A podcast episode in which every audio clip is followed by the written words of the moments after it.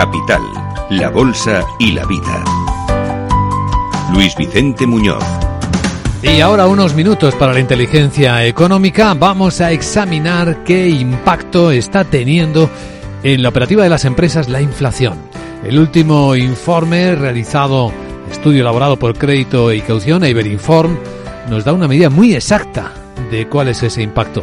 Pavel Gómez del Castillo, responsable de comunicación de Crédito y Caución. Muy buenos días. Buenos días, Luis Vicente. ¿Podemos poner una cifra, un número una medida? Sí, pues eh, el, gran titular sería que el 97% de las empresas tienen algún tipo de impacto significativo por parte de la, de la inflación. O sea, esto nos da una idea de la magnitud del impacto en la operativa empresarial que está teniendo este fenómeno que habíamos desconocido durante casi una década o dos décadas, ¿no? Y que de repente, eh, bueno, pues ha venido a cambiarlo todo. Inflación que eleva los costes de prácticamente todas las empresas por dentro, costes laborales y por fuera, proveedores, ¿no? Entendemos. Claro, eh, cuando le preguntas a las empresas eh, que concreten este tipo de impacto, vas viendo cómo se va transmitiendo a lo largo de toda su cuenta de resultados. ¿no? Lo primero que les pasa es que compran más caro, que su estructura de costes mm, se ve eh, absolutamente cambiada. ¿no? El 59% te dicen que han visto incrementado de manera significativa sus costes de aprovisionamiento. Estamos hablando de materias primas, de los bienes intermedios que necesitan para producir, de, la energía, aunque la energía ahora mismo eh, no forma parte del problema, pero lo ha sido en el pasado.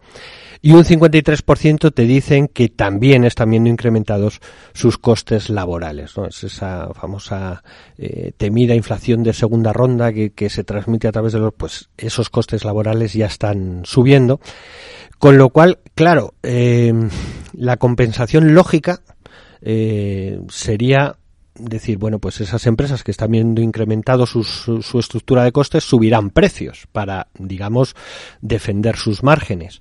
Pues eh, lo que refleja también el informe es que esto no es automático, es decir, cuando les preguntas, y, este es el principal efecto de la inflación en las empresas, el 69% te dicen eh, que están viendo reducido sus márgenes comerciales. Es decir, que esa transmisión de sus costes a los precios finales no es automática porque están defendiendo en un mercado en el que operan, mm, pues al final su propia competitividad y están muy atentos de lo que hace su competencia. Si su competencia no sube precios, ellos no van a ser los primeros y esto hace, digamos, que haya un decalaje en esa transmisión, digamos, a precios finales y es un, y el efecto es que los márgenes se ven reducidos. Pues esta es una medida del daño porque en el margen de una empresa está su vida, su sostenibilidad, su potencial continuidad, ¿no? Su solvencia a la hora de pagar. Ahí está. Es decir, al final, este deterioro de los márgenes lo que termina provocando es un deterioro del riesgo comercial.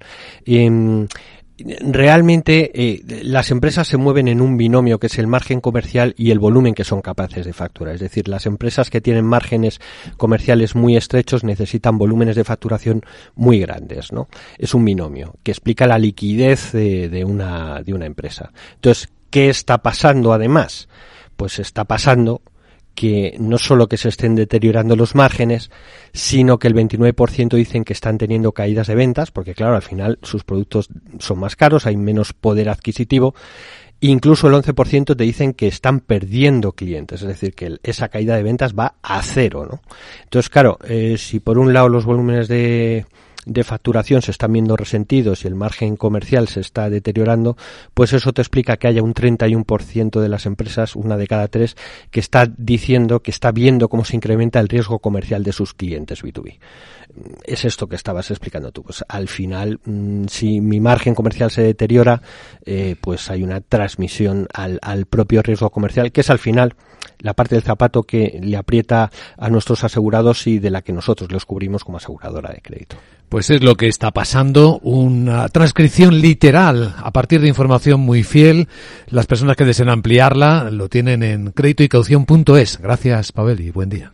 A vosotros y salud para todos.